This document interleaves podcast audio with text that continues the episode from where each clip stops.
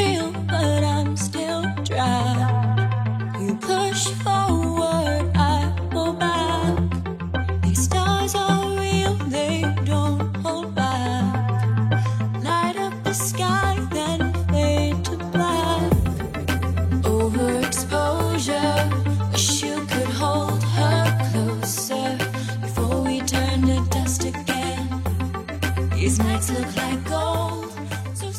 Hello，大家好，您现在收听的是汤小电台小编聊汽车，我是汤姆啊，又就是我一个人儿。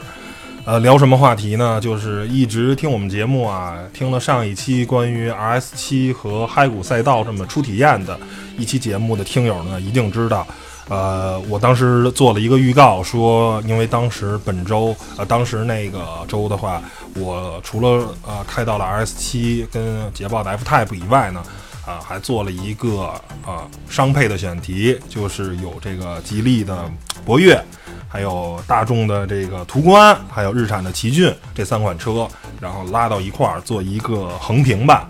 然后，其实这个三款车严格意义上来说，啊、并不是同级别的竞争对手，因为吉利博越啊、毕竟是一个自主品牌的车，而大众途观呢一直是神车党，是吧？一直是神车，然后在啊、这个合资品牌的 SUV 紧凑型 SUV 中一直是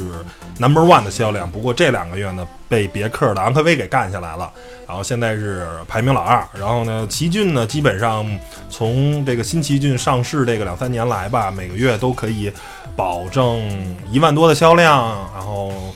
嗯前十前十五吧，大概能排到这个排名，然后比同级别的竞争对手可能比 R 4啊，比 3RV 有时候销量好一点，有时候销量差一点，反正基本上还是常年的畅销车型。所以把这三辆车拉到一块儿呢，是有对比意义的。但是虽然它们的价格不尽相同，然后像这个奇骏的厂商指导价最便宜的有十八九万，然后途观呢是二十万，基本上二十万起跳的，还是一点四 T 的。然后，但是吉利博越最贵的车也不过卖到十五万，然后现在主推的这个一点八 T 两驱的这个，呃，不过是三十三四万的这个售价。嗯，但是呃，作为一个汽车媒体的从业者，作为一个中国人，其实我一直有一个问题，就是说什么时候我们自主品牌的汽车啊，可以和真正的合资品牌的车一较高下了呢？而不是说那些啊，类似于这个呃换壳的这种车，是吧？比如像当年的那个啊本呃东本的那个思域，然后呢后来又成立一个思迪啊，类似于这种车，或者是什么芝诺啊，直接是拿一个老的宝马 X 一然后换成电动机，我觉得这种车是啊没有意义的。然后包括像哈弗 H 九啊，直接山寨普拉多什么的这种车，虽然他们可能呃在性能方面是可以啊、相对比的，但是其实啊、它并不是一个正向研发，并不是一个啊真正意义上的一个自主品牌造出来的汽车，不过是啊或把技术借鉴也好啊，或直接山寨过来也好，是这么一个情况。然后呢，在两三年前呢，观致出出来的时候呢，我一度以为观致可能是这么一款车，然后呢，我也开过啊观致三 SUV，然后呢也跟开过观致五 SUV 的这个同事进行过啊比较深入的这个探讨，结果发现，呃，观致呢，嗯，车其实非常的了不起啊，非常的厉害，它已经足够出色，在自主品牌中，虽然设计上还是有一些硬伤，但是呢，它是一个特别欧洲的这种车，就是说。啊，比较的这种个性啊，就是比如它在设计感上做到了满分啊，做到了特别高的这个成绩，然后呢，在很多内饰的用料，包括或者说在隔音方面，它可能在某一方面啊，这个设计团队啊，工程师团队可能一下就是呃雄心壮志了，然后呢，我要把车做成怎么怎么样，但是。当你把这个车看作一个整体的时候，比如它的人机工学一直做的不是特别好，我这个观致三的这个啊坐垫儿一直被我诟病，因为坐着我开了半个小时，我对脚就感觉很酸，因为它的呃油门的踏板的位置相对较高，然后呢坐垫儿呢又不够长，所以你这个脚一直这个大腿啊是悬在这个呃这么一个状态，所以当啊长时间的驾驶的时候，你就会感觉特别特别的难受。啊，包括整车其实，呃，在很多很多方面做的真的是不尽如人意，啊，但是呢，依然这不影响我对观致的喜爱啊。这个，因为我觉得作为一个第一个品牌的第一款车，然后呢，就可能呃能在百分之八十的方面可能能跟速腾去正面抗较量的时候，我觉得我应该对这个品牌去支持，因为它毕竟是我们自主品牌中的第一款可以跟合资品牌去打一下的车。虽然最终肯定是没有打过速腾啊，但是这种勇气是可嘉的。但是两年过去了，到了现在，吉利推出了博越这款车，嗯、这款车呃老许也开过，然后其他同事啊、也参加过他们的试驾活动，回来无一不对这款车是赞赏有加的。然后呢，当我这周真正拿到了试驾车啊去开的时候，我发现这款车真的是可以和合资品牌一较高下的了。然后说一下这三款车的基本情况吧。然后呢，我们试的这个拿到的吉利博越呢是啊 1.8T 两驱的顶配，应该是卖十四万七千八吧，还是十四万八千八那款。然后呢，剩下的呃途观跟这个啊呃这个奇骏呢，都是找朋友借的车，因为做这种选题，厂商是很难借给你车的，因为啊毕竟上价格的这种极大的差异，让它其实严格意义上这不是一个同一级别的这个较量。呃，不过我们还是要做这个选题的，是为什么原因呢？就是这款车如果不贴上把这个吉利的标贴贴住以后，你不考虑它的品牌溢价的时候，它的车的产品力是真的可以跟那两款车去啊相提并论的啊。咱们先先再扯回来，然后再重新再说。然后途观呢，这是一个车友的车，是一个 1.8T 的四驱版，呃，然后大概应该是中配车型吧。然后那个奇骏呢是一个2.0升 CVT 的，应该是一个中低配车型。然后那后面那个屏幕啊什么的都是后加装的啊，是一个特别特别大的屏幕。我觉得这个，呃，关于配置方面呢，我就不想多说了，因为这个确实呃一分钱一分货啊，不同的配置啊，尤其是自主品牌在配置方面确实做得很全啊。最后我可以着重介绍一下吉利博越的一个配置，那两款车。呃，我们觉得应该更多的是讨论它的驾驶层面啊，包括人机工学这个层面的这些东西。然后这个呃，奇骏我开了很多次啊，二点零二主要是开二点五的四驱的，然后呢、开过两三次吧。然后这个二点零升的是第一次接触，然后呢，我们把这三辆车拉到了这个妙峰山啊，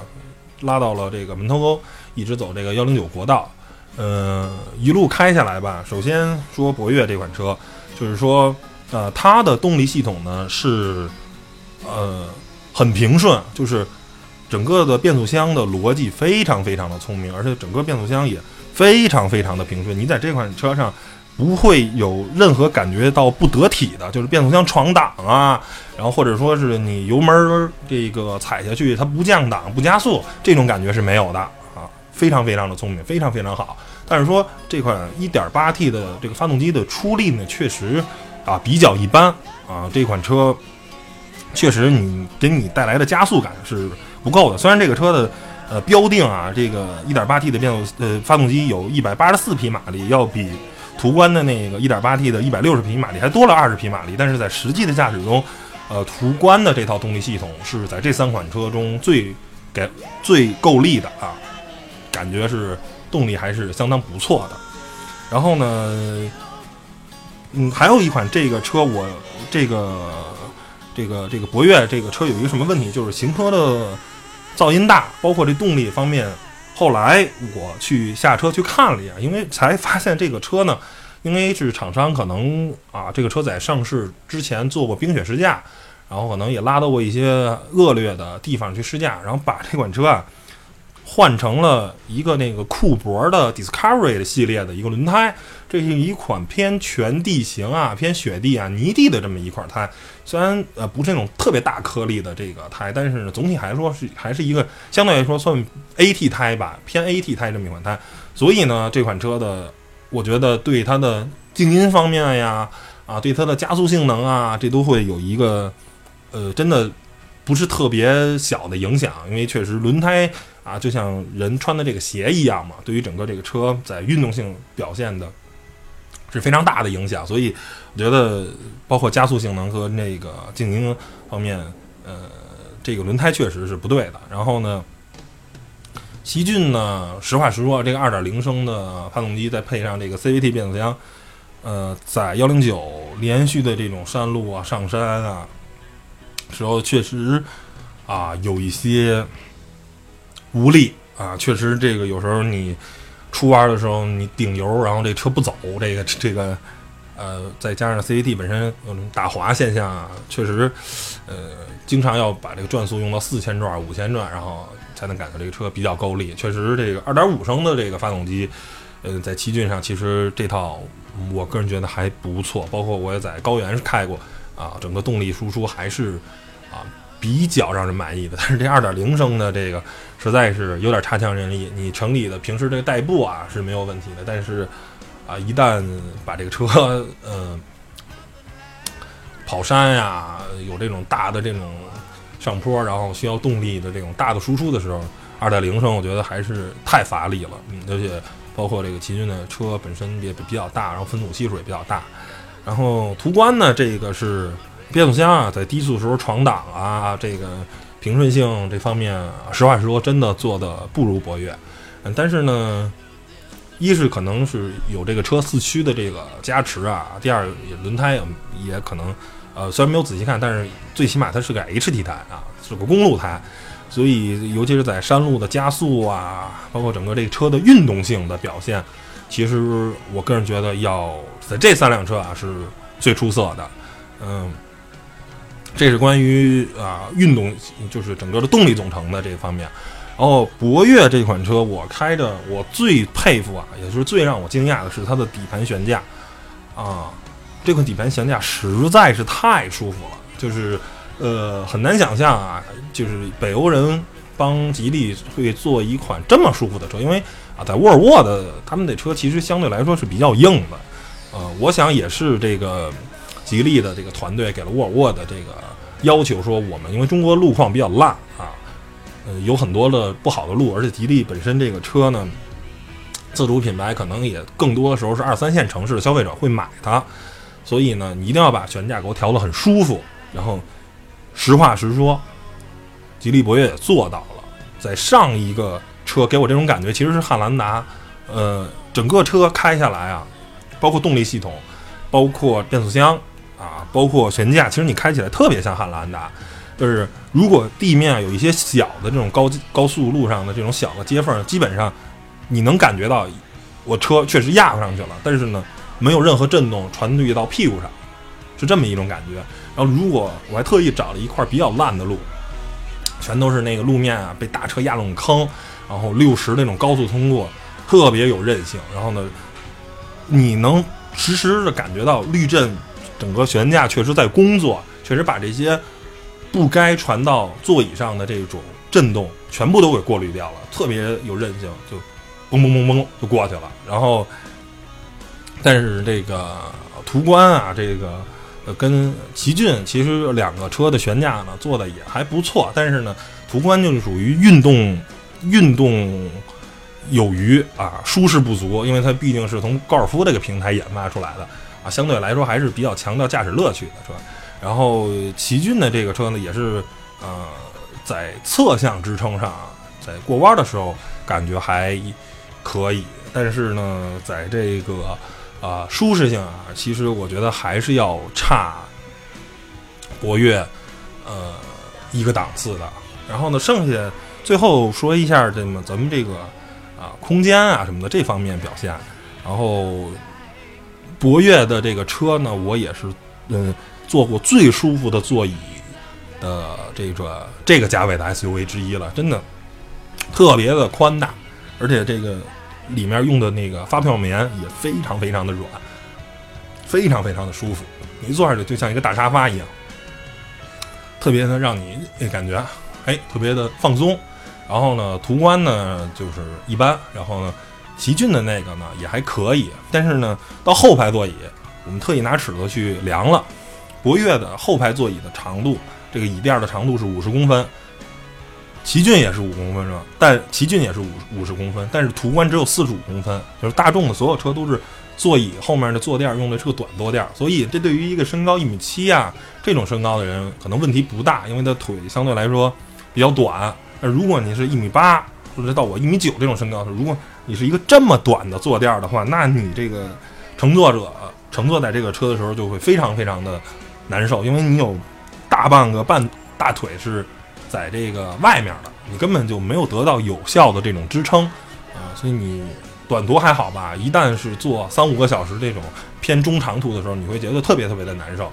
啊，然后这个博越真的是做的非常非常的，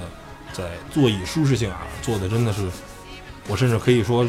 九十九分啊，多一分少一分怕你怕怕怕你骄傲，呃，后备箱呢，嗯，也是比较规整，然后呢，它是应该是介于。比途观要好，但是呢，不如这个奇骏好，因为奇骏毕竟大家可以可以看到，它奇骏呢其实是比呃在紧凑级 SUV 里，它是它是车身尺寸最大的，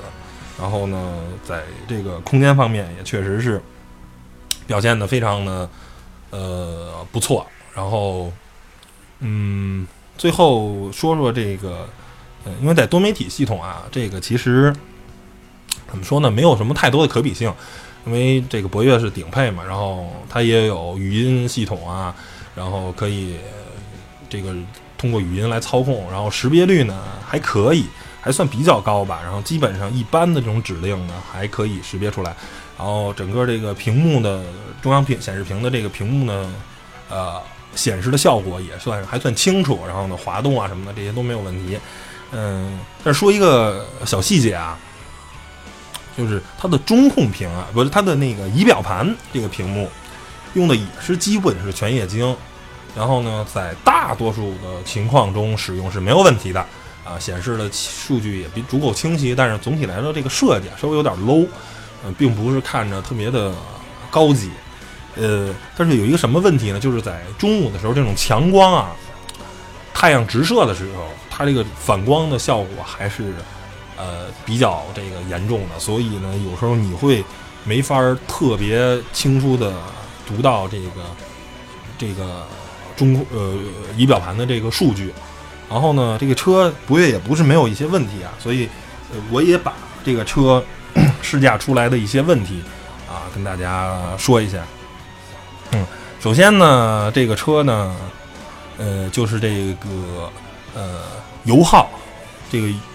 呃，相对来说啊，嗯，有一些些高。就这款车的它的呃车载电脑的行驶的油耗大概是九点九升啊，十升这么左右。然后基本上是个综合路况吧，堵车呃堵车一半儿吧，然后不堵车是这个呃一半儿，大概是这么一个路况。然后但是呢，在相同的路况，其实我们开那个啊奇骏啊，确实才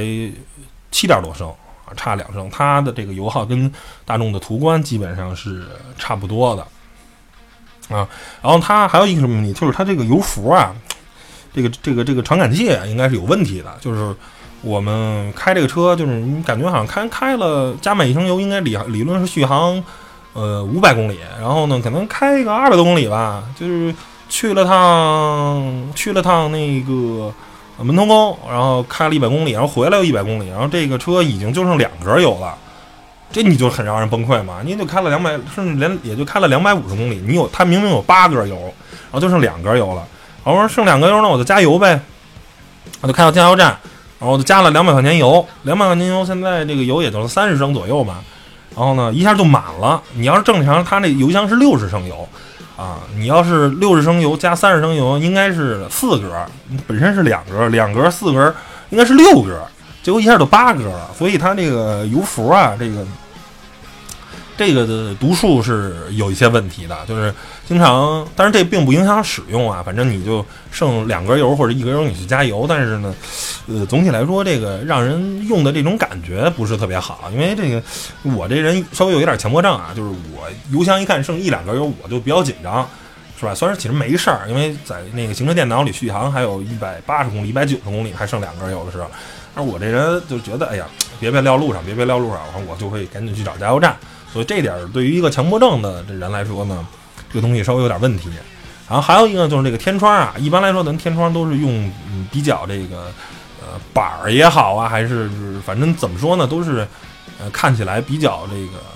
有质感嘛。但是它那个天窗就是一就是一层布，你知道吧？它这个开关以后呢，就是一层布在拉着那个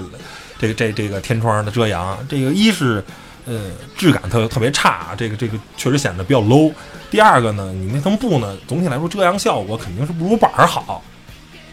那肯定你越厚，你的遮阳效果越好嘛。所以这是希望在二零一六款或者二零一七款的这种改款车型上吧，吉利可以把这个天窗这个事儿优化一下。然后这个车呢，还有一个给人感觉啊，特别高级的感觉是，除了座椅啊，这就甭说了，是这种棕色这种，然后坐着也足够舒服。呃，车标呢，实话实说，呃，嗯，这个东西仁者见仁，智者见智吧。反正吉利用了新的这个盾标呢，嗯，我个人觉得不是特别好看啊。呃，说什么有一个特别有质感的这个东西呢？就是说它的发动机舱，当你打开之后，你会发现整个发动机舱全部用盖板盖上了。然后呢，发动机用盖板盖上了，然后整个电瓶啊什么的各种油壶啊什么的那些东西也全部被这个盖板盖上了，给你感觉打开一看特别像什么呀？特别像雷克萨斯他们家的这个盖板啊，这种发动机的这种舱，你什么都看不见。而且呢，它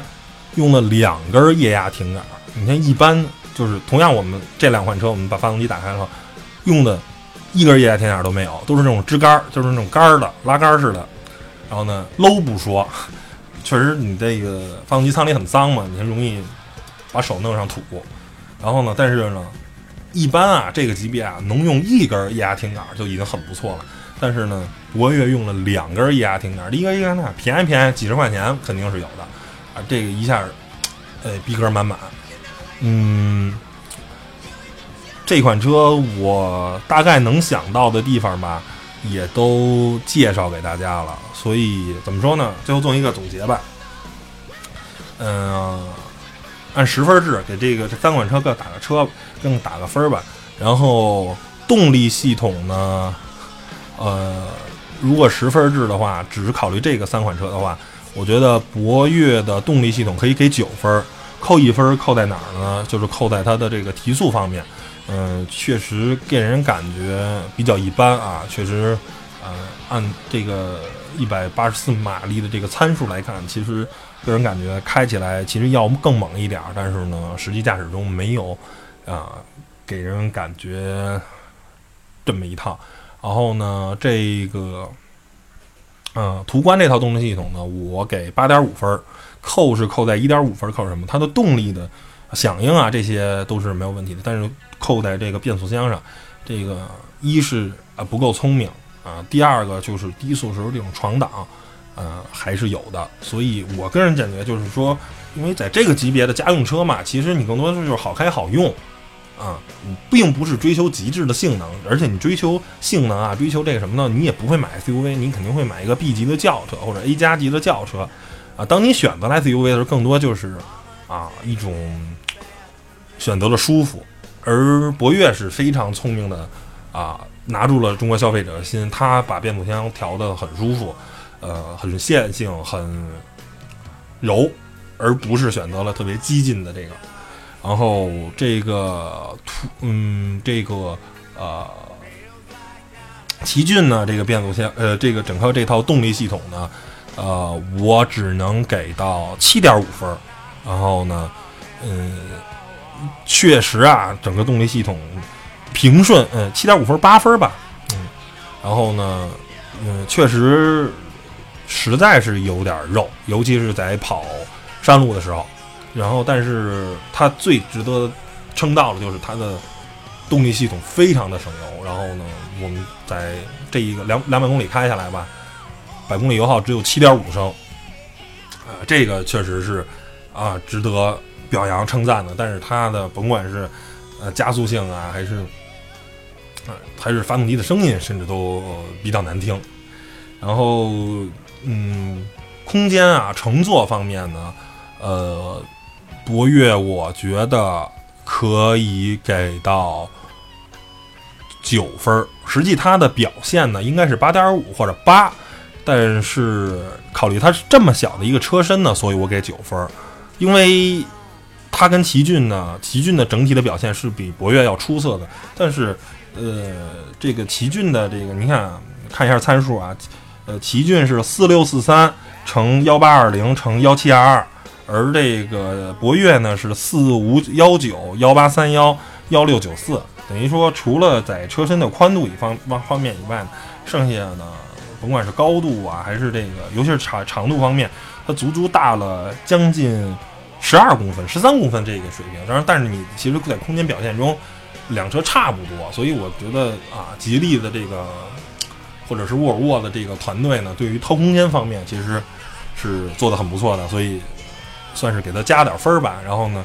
呃，途观在空间跟乘坐方面，我觉得也就是六分儿、七分的这种水平吧。因为实在是这个后排的坐垫实在是差强人意，然后包括其实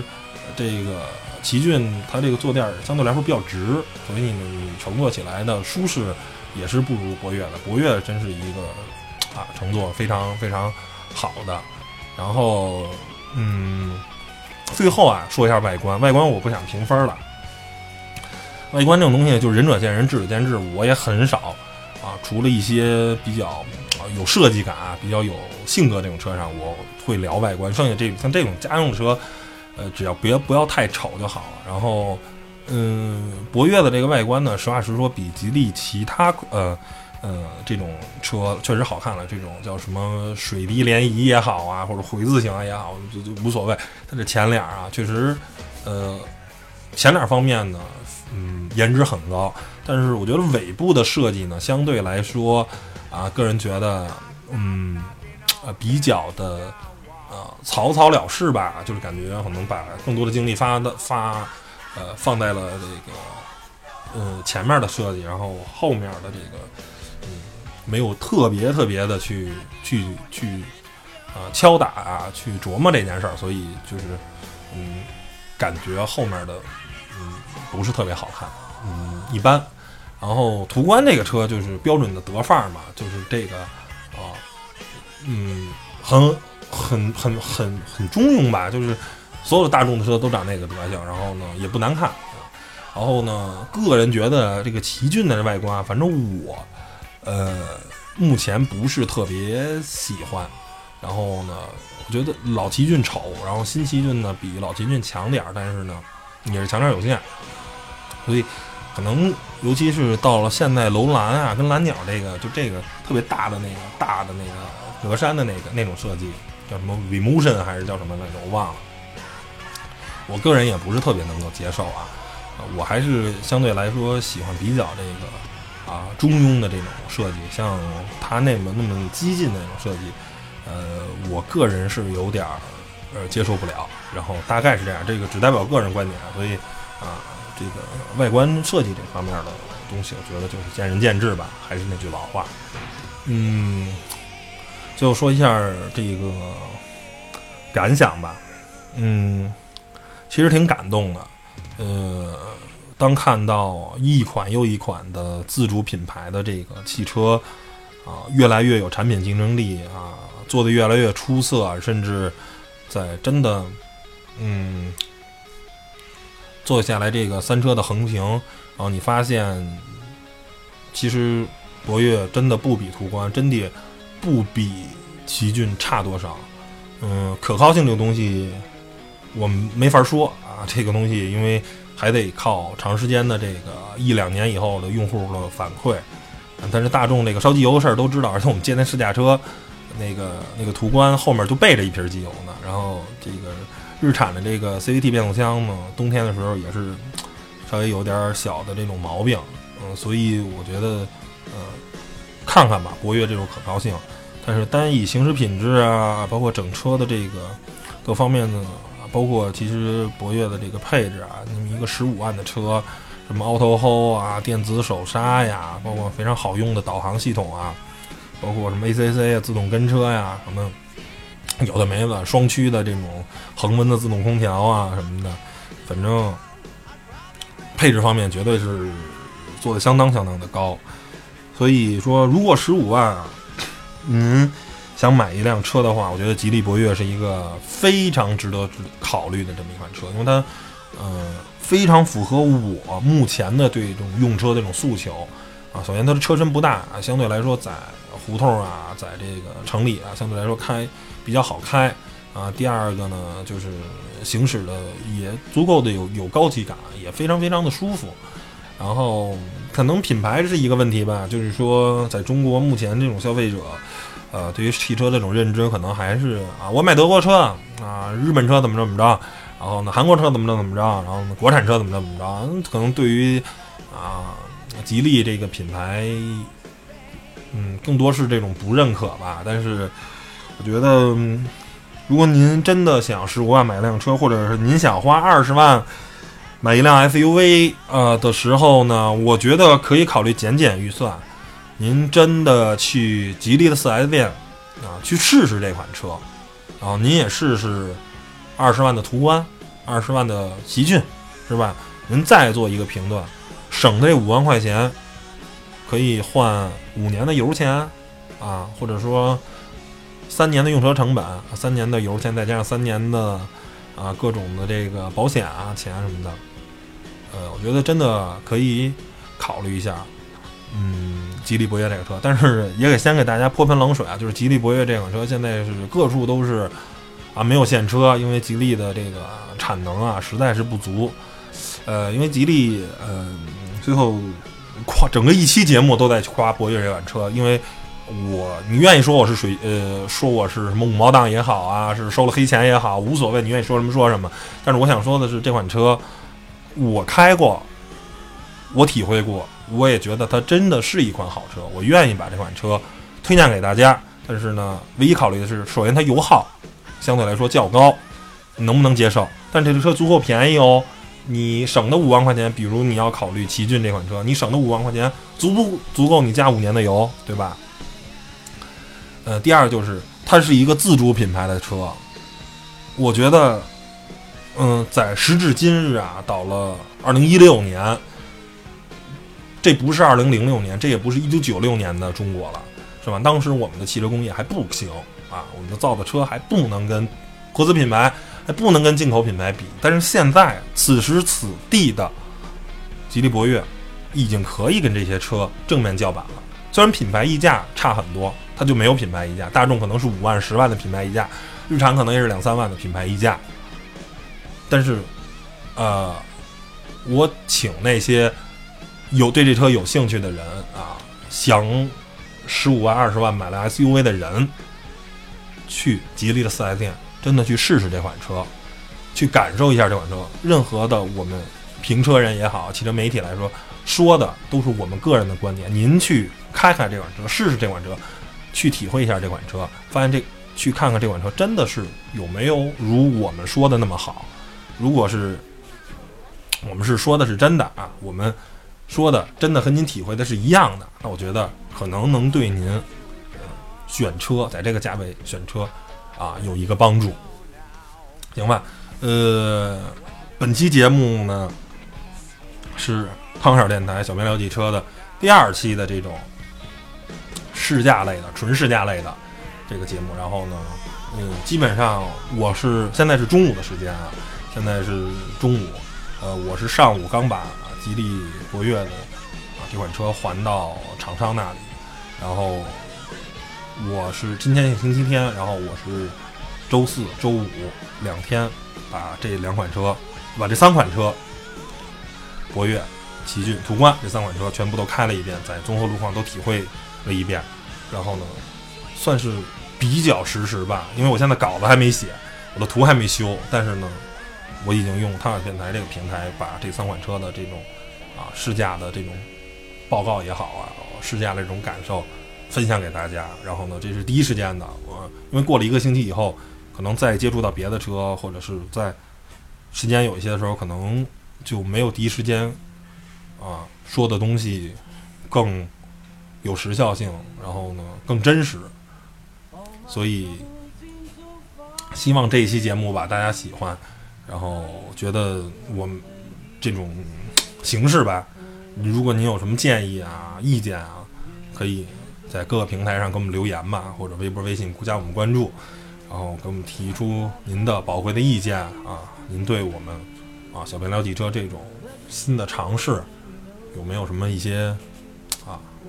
提的要求吧？然后行吧，那本期节目呢就到这儿，然后用半个小时呢为您讲了这三款车，然后呢也夸了博越这款车，也真的希望您如果啊有这个买 SUV 的想法的时候，去考虑一下吉利的博越，行吧？那本期节目呢就到这儿，谢谢大家收听，拜拜。Love was such an easy game to play. I need a place to hide away.